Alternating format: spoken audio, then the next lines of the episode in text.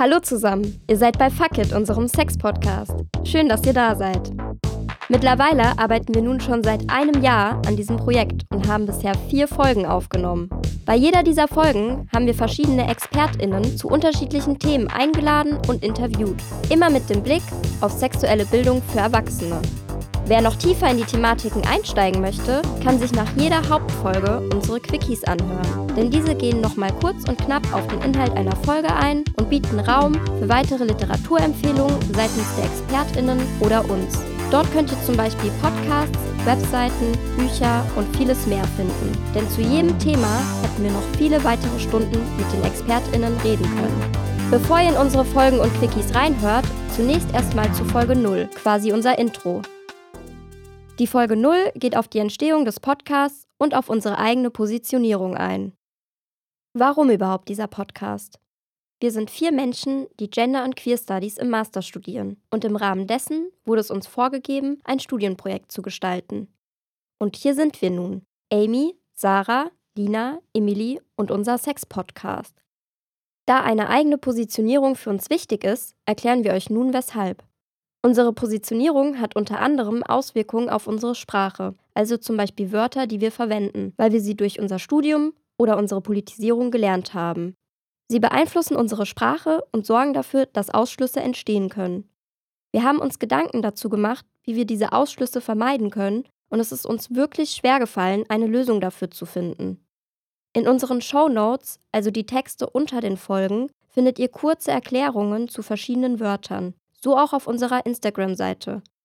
Dies soll ein bisschen Klarheit schaffen, aber vermutlich tut es das auch nur im begrenzten Rahmen. Uns ist es wichtig, diese Hürden des Podcasts transparent zu machen, uns dafür im Voraus zu entschuldigen, nicht um etwas so weitermachen zu können, wie wir wollen, sondern um zu zeigen, dass wir gerade keine andere Lösung finden können. Wir hatten den Anspruch, den Podcast für möglichst viele Menschen zugänglich zu gestalten und sind dem nicht gerecht geworden. Das tut uns leid. Also nun zu unseren Positionierungen.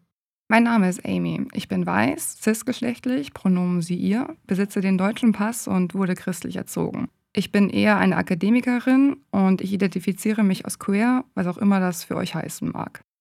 Mein Name ist Sarah. Ich bin weiß, cis-Frau, also Pronomen sie ihr, habe einen deutschen Pass, bin christlich sozialisiert, praktiziere aber keine Religion mehr meine Eltern sind ArbeiterInnen gewesen, aber ich bin mittlerweile durch mein Bachelor- und Masterstudium als Akademikerin zu verorten.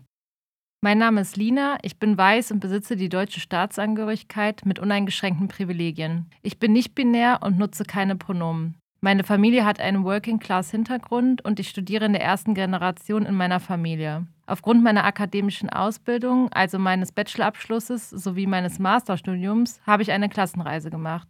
Außerdem bin ich christlich sozialisiert, praktiziere selbst jedoch keine Religion. Mein Name ist Emily. Ich bin weiß, cisgeschlechtlich und benutze die Pronomen sie, ihr. Meine Familie setzt sich aus den verschiedensten Nationalitäten zusammen. Daher sind meine Wurzeln sehr gemixt. Ich selbst besitze die französische Staatsangehörigkeit, bin allerdings in Deutschland geboren und aufgewachsen. Außerdem bin ich die zweitälteste unter insgesamt elf Geschwistern. In den Quickies findet ihr diese auch von den eingeladenen ExpertInnen, also sofern die ExpertInnen sich positionieren wollten. Und nun am Ende der Folge 0 möchten wir noch mal kurz darauf eingehen, dass wir in dem Podcast über sensible und emotionale Themen sprechen. Deshalb werden wir in den Show Notes der jeweiligen Folgen Trigger und Inhaltswarnungen erwähnen. Wir freuen uns und sind aufgeregt, den Podcast jetzt endlich fertiggestellt zu haben. Und unser Dankeschön geht an Julia für die Begleitung des Projekts, an Martin, der uns seine Musik zur Verfügung gestellt hat, das JFC-Studio Köln-Nippes für die Nutzung des Studios und dem AStA der Uni Köln für die finanzielle Unterstützung. Wenn ihr uns Anmerkungen, Kritik oder Feedback dalassen wollt, schreibt uns total gerne über Instagram. Viel Spaß beim Hören!